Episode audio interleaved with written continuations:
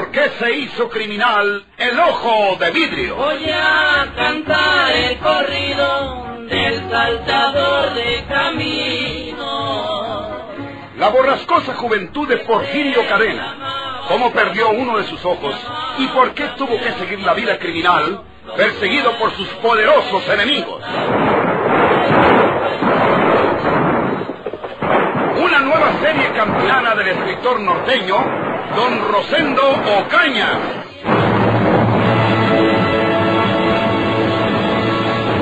Buenos días. Buenos días, señores. Usted sabe a lo que venimos, señora.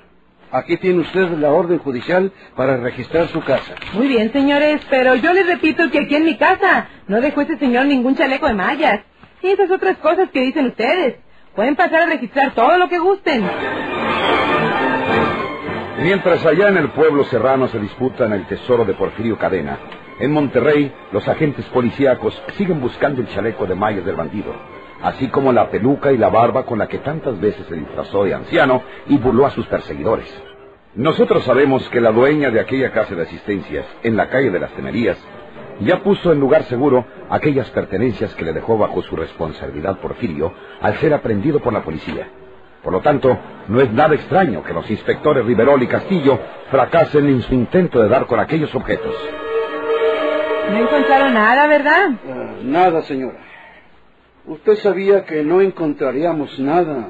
¿No es así? seguramente, seguramente, porque nada de eso dejó aquí ese señor. Cuando Porfirio quiso ir al corral, señora, lo hizo con la intención de despojarse del chaleco de mallas y esos postizos dejándolos por allá.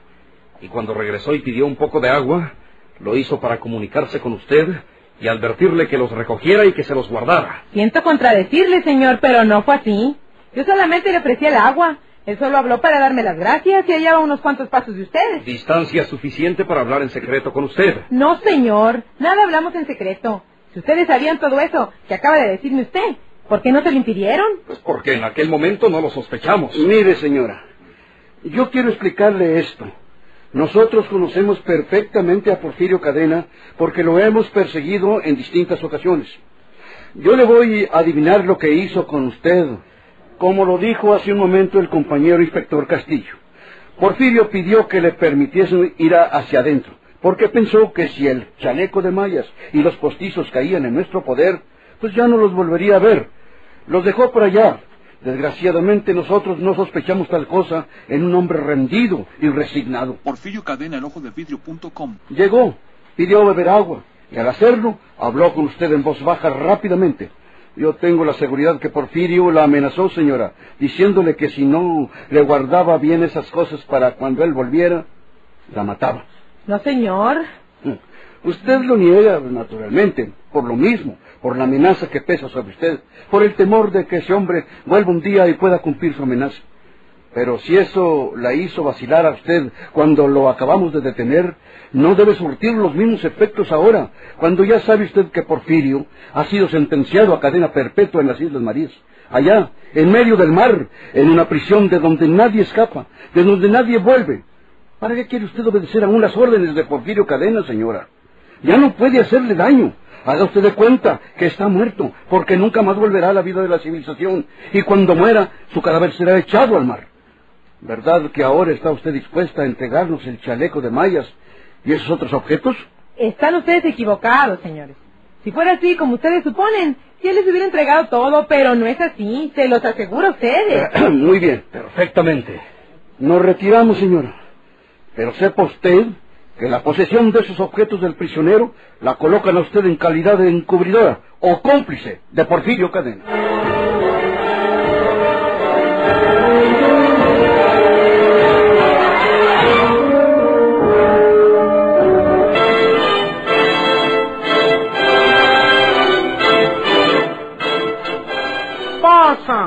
Me va a dispensar que se lo diga, señor don Benito.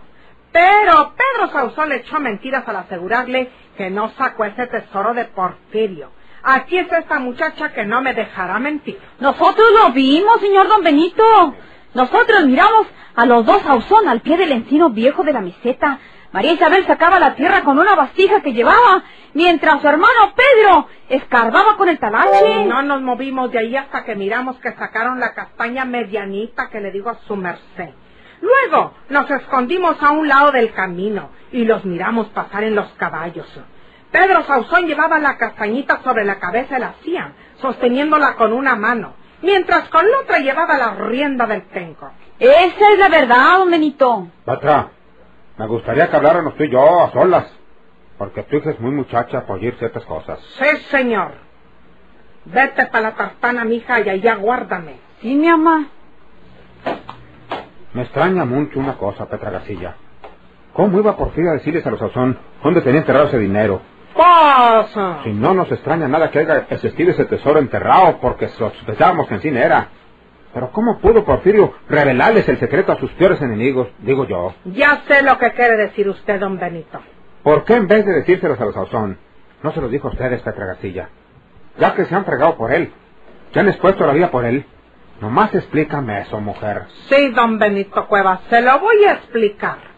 Nosotros, Juan y yo, fuimos a visitar a Porfirio en su celda. Nos dejaron entrar porque les dijimos que éramos de su familia. Bueno, pues comenzamos a despedirnos. Yo diciéndole que sentía mucho que lo mandaran a esa prisión tan dura. Entonces, cuando Juana le dijo, Ancina como él le decía, mi papá, Porfirio se dirigió a mí y me preguntó, ¿es verdad que esta muchacha Juana es hija mía? Y pues, la verdad, don Benito Cueva, se me arrugó el corazón para echarle una mentira al hombre que iba a ser mandado a una prisión de donde no volvería nunca. Y le dije la verdad. Le dije, Porfirio, Juana no es hija tuya. Y luego le expliqué de quién creía que era hija mi Juana. Y entonces Porfirio levantó el brazo y me rumbó una cachetada que por poquito me hace caer por el suelo. Yo me puse a llorar y Juana también. Y el centinela de la celda abrió la puerta y nos ordenó que saliéramos. Yo estoy segura, don Benito Cueva, de que Porfirio nos iba a dejar a nosotros ese dinero. Pero a mí se me metió lo sincerota, lo francota, y le dije a aquello que lo disgustó mucho. Ahora comprendo por qué Porfirio prefirió hablar de su tesoro con los Sauzón. Bueno, Petra Garcilla, no se ha perdido todo todavía. Yo voy a acompañarme de la autoridad y tenemos que obligar a los Sauzón a que nos entreguen ese dinero que no les corresponde. Quiero que me digas cómo era exactamente la castaña que sacaron del pozo los Sauzón. Pues, le voy a decir cómo es.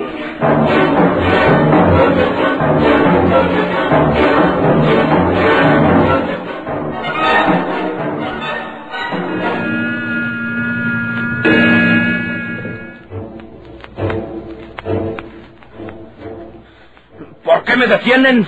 ¿Qué delito he cometido yo? Esto es un abuso. Esto es un abuso. Usted no es ninguna autoridad, don Benito Cuevas. Mientras te tenemos aquí en la comandancia, Pedro Sazón, los empleados y mi ahijado Agustín Reyes están buscando la castaña del tesoro en tu casa. Y si no la hallan, vas a tener que decirnos está. De lo contrario, te va a costar muy caro.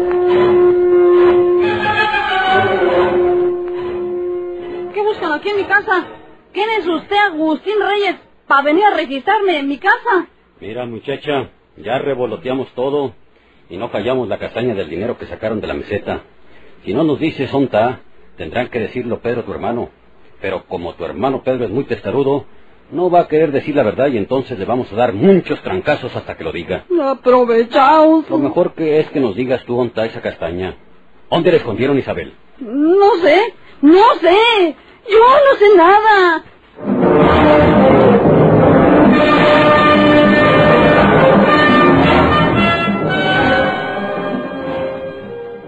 Pedro Sauzón, el otro día tú me amenazaste con pistola. Aprovechado porque estabas en tu casa. Ahora puros reatazos me vas a decir está la castaña del tesoro de Porfirio Cadena. O te vamos a moler a golpes. Hagan de mí lo que quieran. Yo no sé nada. Yo, yo no les diré nada. ¿Dónde tienen escondida la castaña, Pedro Sauzón? No sé, no, no, no sé. Échenle pajuelazos, échenle. ¡Ay! ¡No me peguen! ¡No, no me peguen! ¡Échale! ¡No! ¡Échale más, órale! ¡No!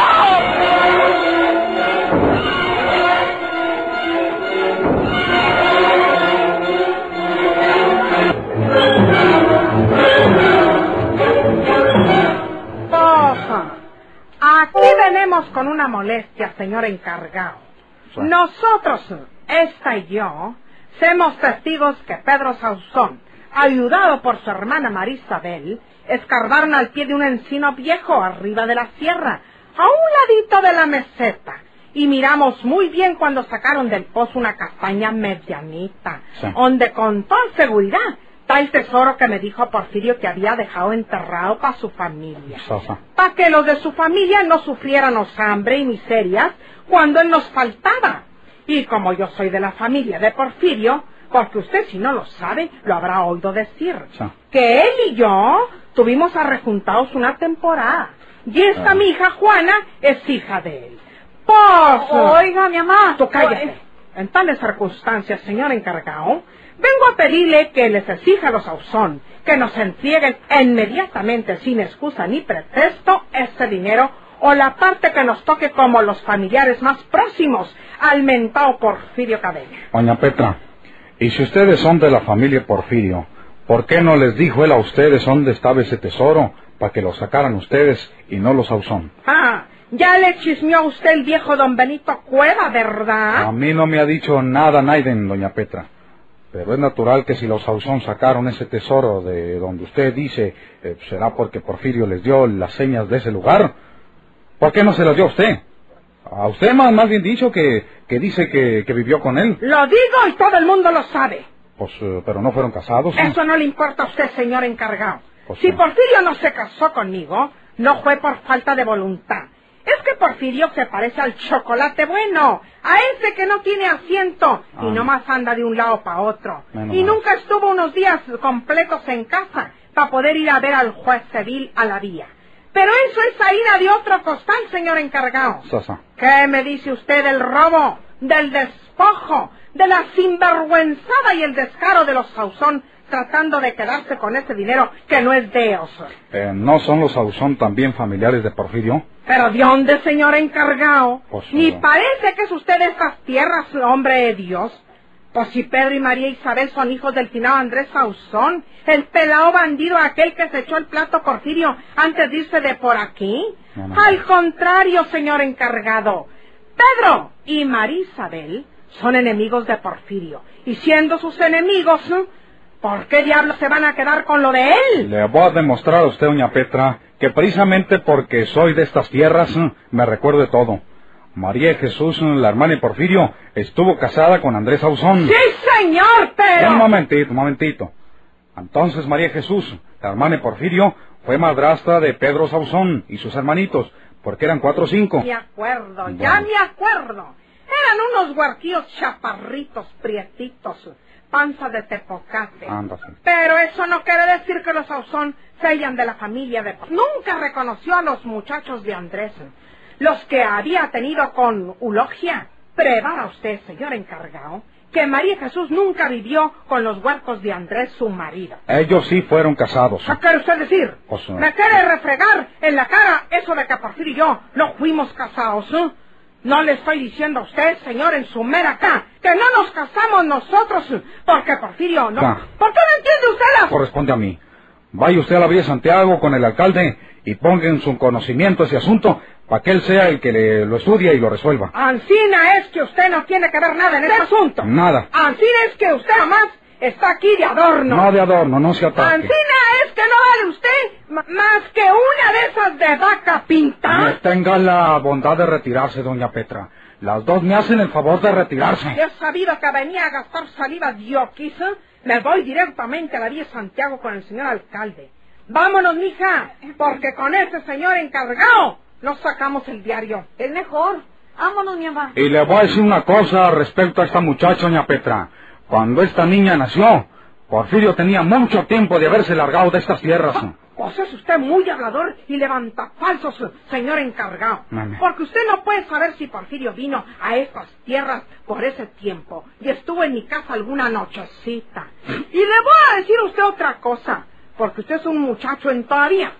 Y cuando nació esta muchacha, mija, usted no estaba ni en el pueblo. Usted andaba de pastor cuidando las chivas del tío Marcelino Cueva, el papá de Benito Cuevas. Este otro viejo desgraciado que ya debe haber hablado con usted. a previniéndolo para que no me hiciera caso si venía a verlo con este asunto. Y siento mucho haber perdido mi tiempo tan miserablemente. ¡Vámonos, mija! Que les vaya bien. Lo mismo le deseo yo. Buenas tardes.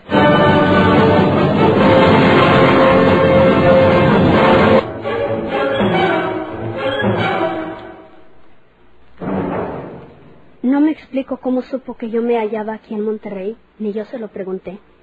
Me sorprendió mucho que viniera a confesarme que él fue quien asesinó a Juan Pablo, y no Porfirio Cadena, como lo creíamos nosotros, papá. Sí, hija, sí. No será una mentira. Pero en beneficio de quién. Si Porfirio Cadena estuviera entre nosotros, yo diría que él había preparado esto. Pero Porfirio se halla muy lejos de aquí, imposibilitado para comunicarse con este mundo de nosotros.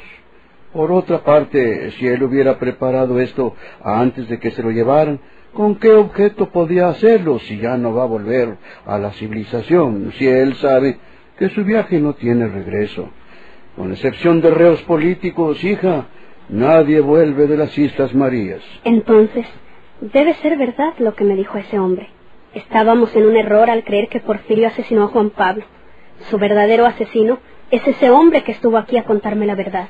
No es nada extraño que así sea, hija mía, porque tú recordarás que tanto el asesinato de nuestro Juan Pablo como el del jefe anterior, Lamberto de la Fuente, se llevaron a cabo misteriosamente.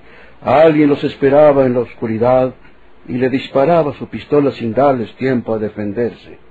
Algún tiempo después, viendo de lo que era capaz Porfirio y sus, sus malas intenciones, le adjudicamos esos asesinatos. Ahora ya sabemos que no mató él a Juan Pablo. Lo asesinó ese hombre. Ay, hubiera estado yo aquí cuando vino siquiera para conocerlo. Es un asesino que no ha recibido su castigo. Si un día lo vuelvo a ver, llamaré a la policía para denunciarlo. Olvídate de esos rencores, hija mía. No es justo que el asesinato de mi esposo quede impune.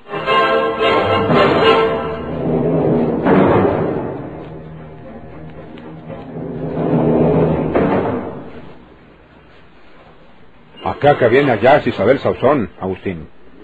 Los Sauzón tienen el dinero de Porfirio, el que sacaron de la sierra.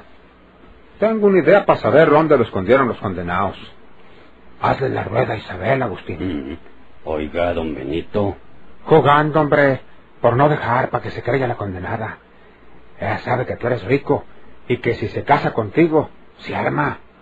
Tú manzanélala y cuando ya tengan alguna confianza, le sacas la verdad acerca del dinero. Y si ella te dice dónde lo tienen, yo te digo lo que hay que hacer después. Ujú. Sí, sí. Ya entiendo, don Benito. Buenas tardes. Buenas tardes. Buenas tardes. Ándale, Agustín. Pégatele, hombre. Sí, señor.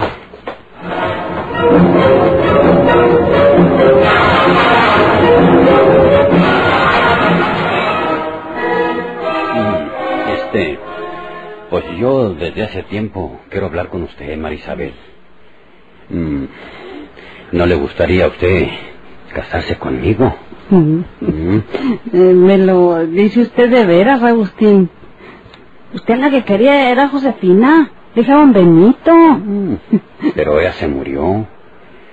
Mm, Yo necesito una mujer que me haga casa. ¿Ve? Ya estoy cansado de vivir en la casa de mis hermanas.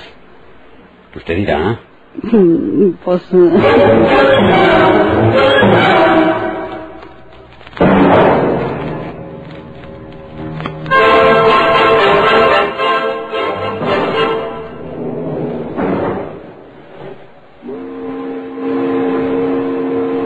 Mientras tanto, ahí en el puerto espera el barco que ha de llevar la cuerda de prisioneros al archipiélago del Pacífico, al refugio sombrío de las Islas Marías. Y entre esos prisioneros está el famoso bandido de la sierra, Porfirio Cadena.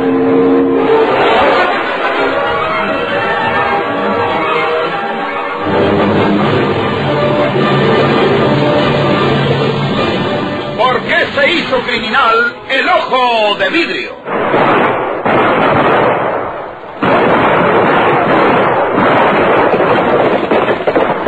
Muchas gracias por su atención. Sigan escuchando los vibrantes capítulos de esta nueva serie rural por qué se hizo criminal el ojo de vidrio. Se disfrazaba de arriero para asaltar los poblados. Burlándose del gobierno, mataba a muchos soldados,